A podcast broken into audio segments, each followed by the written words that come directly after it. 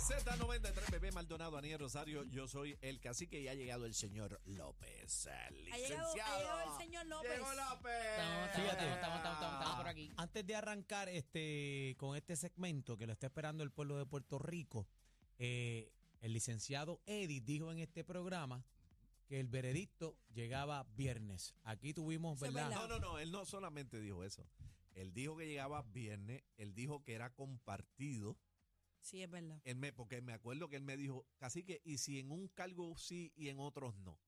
Él lo dijo. Claro. Eh, no, es que siempre lo dijo durante toda la situación de, de- de este juicio, ¿verdad? Que ha sido, eh, eh, que está, ha estado todo el mundo pendiente de este juicio. El pueblo de Puerto Rico, eh, Eddie dijo que en el caso de kayaking y en el otro, este, El de secuestro. el de Secuestro. secuestro, pues había sus dudas por X y por Y razón. Usted lo dijo en este programa. Así que fuerte el aplauso al licenciado Manadero. Gracias, Eddie. gracias. López. Mira, para, para, para establecer el tema, estamos hablando del caso de Verdejo. De Para Verdejo. los que están sintonizando ahora a través de la aplicación Tu Música, eh, La Música o eh, Z93, vamos a analizar con Eddie el veredicto La bestia Eddie López. de lo que fue el caso de Félix Verdejo, que Eddie acertó, yo diría Nosotros que escrachamos, un nos 96% escrachamos. Eh, nos de todo. Yo me escraché también. Y que nosotros dijimos que no iba a bajar el viernes, no baja nada y nos escrachamos los Pero tres. yo, me, Él fue el yo me- único que yo me comuniqué con Eddie y reconocí su, su, su hipótesis Así o es. su predicción más bien y dije, tienes razón. Estaba fue esa noche allá en pelota dura esperando el, el resultado, ¿verdad? Y lo, lo analizamos cuando Por eso salió vino y- en Gabanao. Eh, por eso es que. Iba para allá, eh, iba no, para Eddie trajo tres cambios. Él, en el programa se cambió dos veces. De aquí siguió con la otra eh, Toma, Eddie. etiqueta. Y ahí entonces fue que le metió Eddie, mano. resumiendo, vamos a explicar de los cuatro cargos cuáles fueron no eh, culpables y cuáles fueron que no hubo veredicto. Mira, en efecto, bebé, pero tengo que retomar el asunto de las instrucciones del jurado porque me parece, al jurado porque me parece que fue eh, ¿verdad? Importante en este asunto y provoca una situación que se da cerca de las 7 y 45, 7 y 47 de la noche, donde el juez, con mucha molestia, tiene que dirigirse nuevamente al jurado y explicarles qué ellos podían considerar y qué no. Y va a la insuficiencia de esas instrucciones, que eso en su momento pudiera ser objeto y óbice para la apelación que, que pudiera presentar, si es que deciden hacerlo, la defensa de Verdejo. Ciertamente aquí habían cuatro cargos, dos eran el carjacking y el ahí si secuestro, que era sobre todo lo que se sentaba a lo demás. Estaba el asunto de que incidental al carjacking y al secuestro, la muerte de la joven y la muerte del no nacido. Algo que se ha obviado aquí cuando llegó el, el, el, el veredicto es que se acusa por el secuestro y la muerte del no nacido. Pero la muerte de la joven per se no lo encuentras en ningún sitio en el veredicto. Eso levanta un poco, ¿verdad?, de banderas. Pero Verdad, verdad, para verdad, que ocurra una cosa tendría que ocurrir la otra. Sigue siendo perpetua eh, o, o vida en prisión, porque la perpetua de ordinario se establece por un cúmulo de años. Aquí es mientras haya vida, la- mientras el acusado tenga vida, permanece O sea, en la prisión. Para, para efectos de la audiencia, el secuestro viene siendo el de Keishla y el de la muerte de bebé no nacido, obviamente porque ella está embarazada. Por eso es que se le encuentra culpable. Correcto. Y ese delito es eh, está por una legislación especial. Y hay gente hablando de que si esto pudiera ser extendible al aborto, a la terminación de embarazo, no lo es. Porque para que esto sea punible como un delito federal, implica que tiene que haber otro, otro delito de, o que se base en un delito de violencia, como es el carjacking o como es el secuestro. Así que no es extensible para más nada, a menos que haya ocurrido un elemento de violencia. Yo- yo pudiera quiero darse me- me en un robo, algo. pudiera darse en una violación, pero tiene que ocurrir ese primer delito para que se constituya el otro. En el caso de la terminación del embarazo, la mujer es la que decide, así que no aplicaría esto como un delito normal. Estoy leyendo mucho en Ujú. los comentarios de varios artículos un mismo comentario básicamente escrito de diferentes maneras. Mucha gente dice que porque el secuestro, si ella se monta, se ve, Voluntariamente. supuestamente los periodistas dicen que ella se monta voluntaria.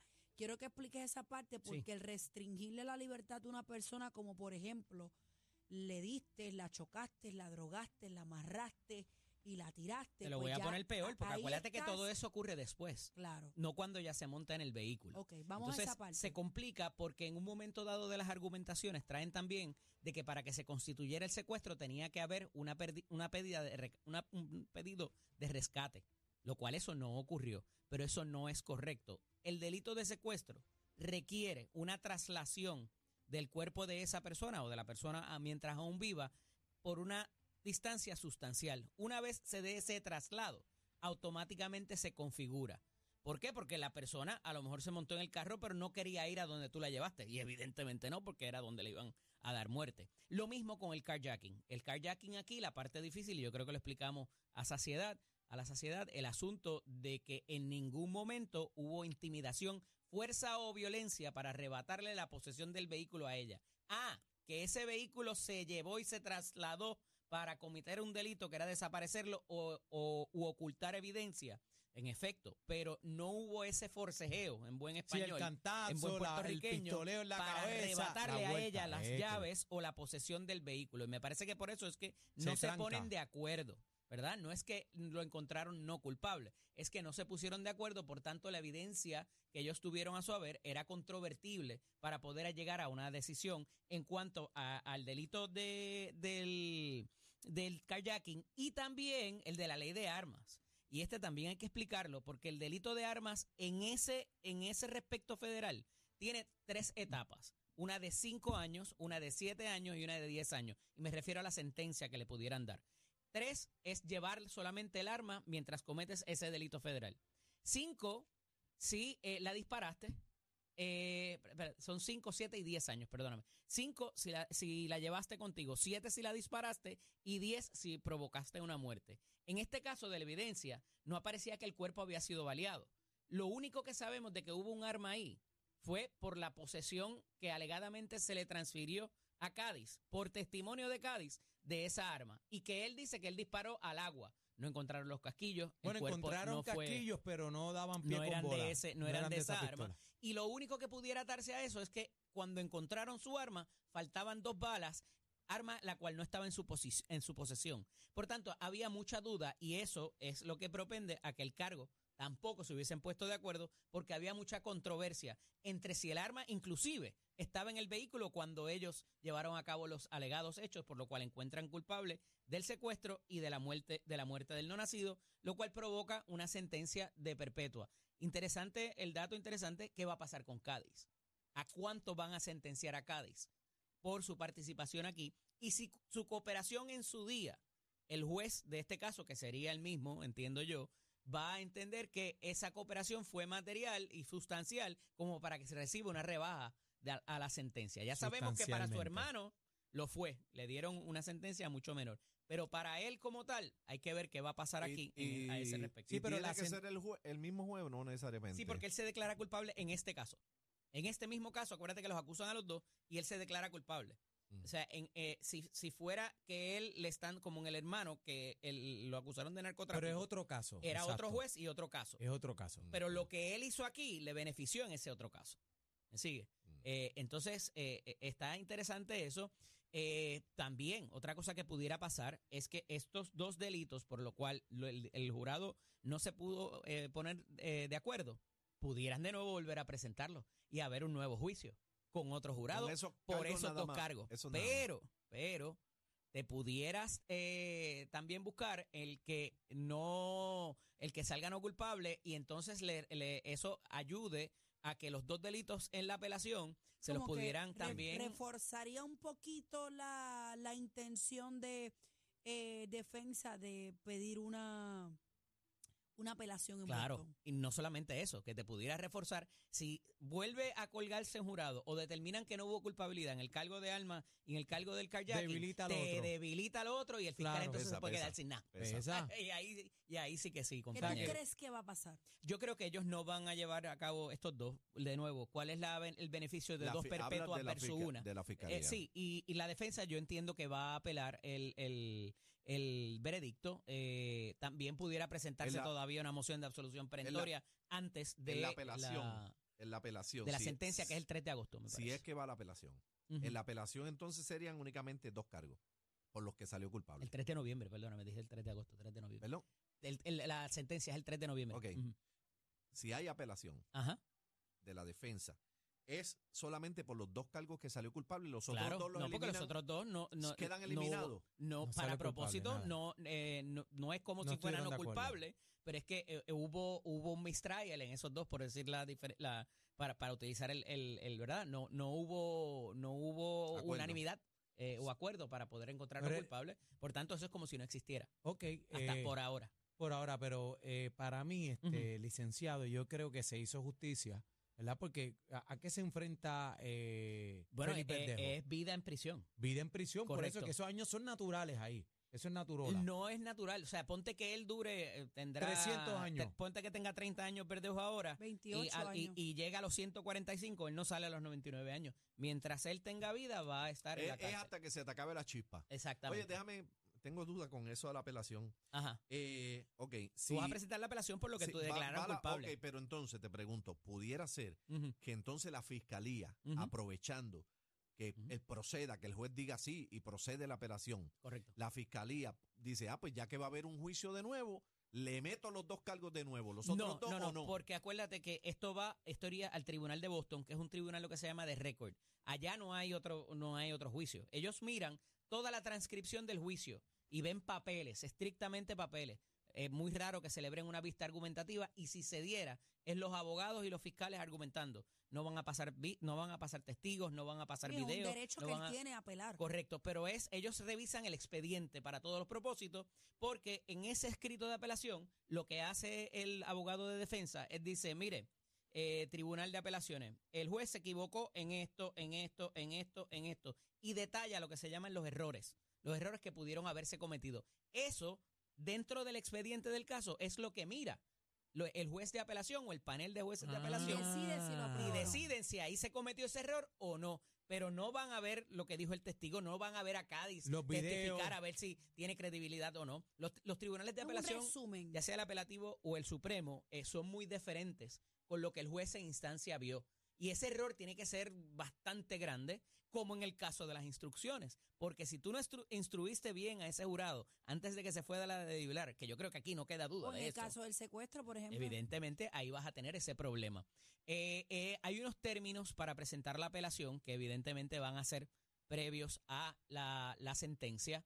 Eh, eh, pudiera solicitarse una fianza en apelación para que él salga de la cárcel mientras se ve. No lo veo pasando. Ah, te- pero te hay esa preguntar, ¿hay figura. que- ¿hay que, esperar la sentencia para la apelación o no necesariamente? No, no, no, no. De, de hecho, eh, por lo menos aquí tú tienes 30 días, o sea, tienes una tienes un término, no, no, no conozco exactamente cuál es el término, no- me parecería que no, no, no debe ser mucho tiempo tampoco, porque tú tienes que hacer dos cosas. Tú tienes que presentar la apelación allá en Boston y tienes que notificar al tribunal de aquí que estás presentando esa apelación para que se paralicen todos los otros propósitos, todos los otros procesos. Oh, Eso- o sea que hasta que no se vea eso en el apelativo, Claro. no va a haber sentencia. No, ahí lo dejan en, en MDC, aquí en Guaynabo, mientras entonces aquí, aquí se ve todo lo demás. Sí, aquí al lado, al lado de nosotros.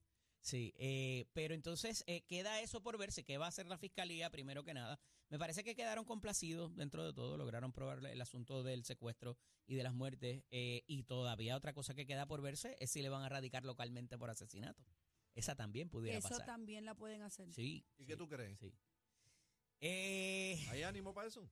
Yo creo que eh, va a depender de si se apela el caso o no, si ellos deciden apelar a Boston. De lo que pase. Si deciden apelar a Boston, yo pienso que le van a presentar ¿Tú los cargos aquí para no, tener no ese plan B ahí. ¿verdad? El asesinato no prescribe. ¿Y, qué, ¿Y cómo cuando sería quieran. y cómo sería el proceso? ¿Habría que esperar que culminara lo, lo del apelativo si realmente le dan paso? No, no, no, no, para nada. empezar, porque son dos jurisdicciones distintas. Ok, pero ok, pero y Él entonces sigue preso. Pero entonces cómo cuándo se ve el caso? ¿A simultáneo? ¿Pelean allá y, y, y no, no, se porque está ya viendo? para, para propósitos de aquí, del tribunal de aquí, el caso terminó. Digo, a menos que se presenten, que se vuelvan a presentar los dos cargos. No, yo te hablo si local, acuerdo. localmente. Por eso, pero él sigue preso en MDC, ya sea hasta que se le sentencie o se presente la apelación. Los cargos son de, es como si fuera un estado y otro, o sea, no tienes que, no, no hay, eh, no, no, no hay ningún tipo de tangencia, van a ser juicios, son juicios separados.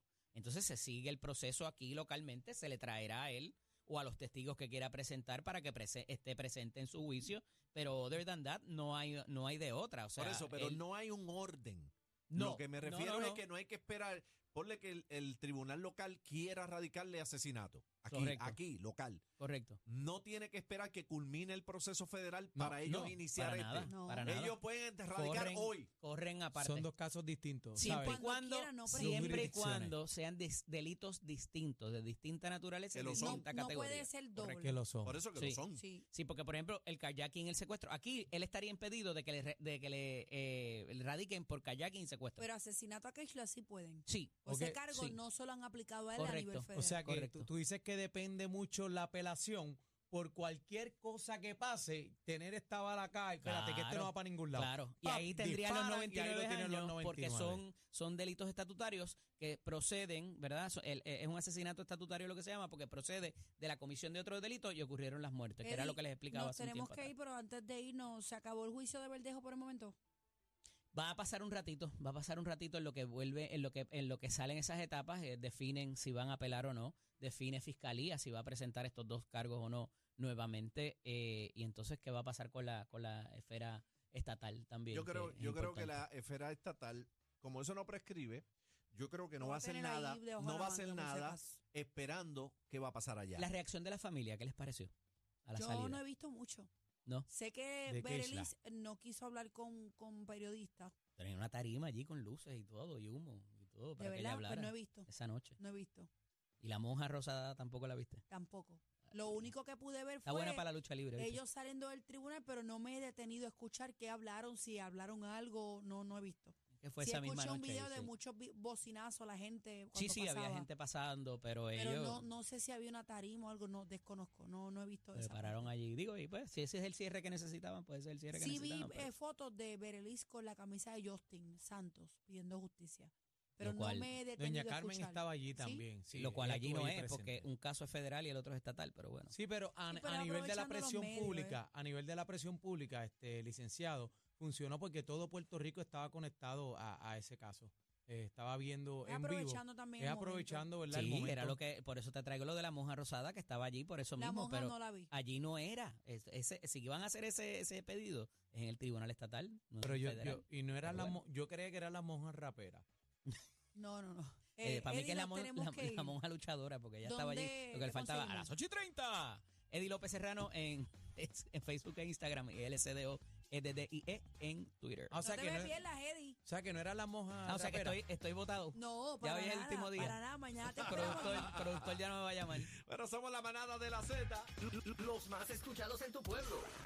O sea, los número uno en PR. Oh, yeah. Cacique, Bebé Maldonado y Aniel Rosario. La manada de la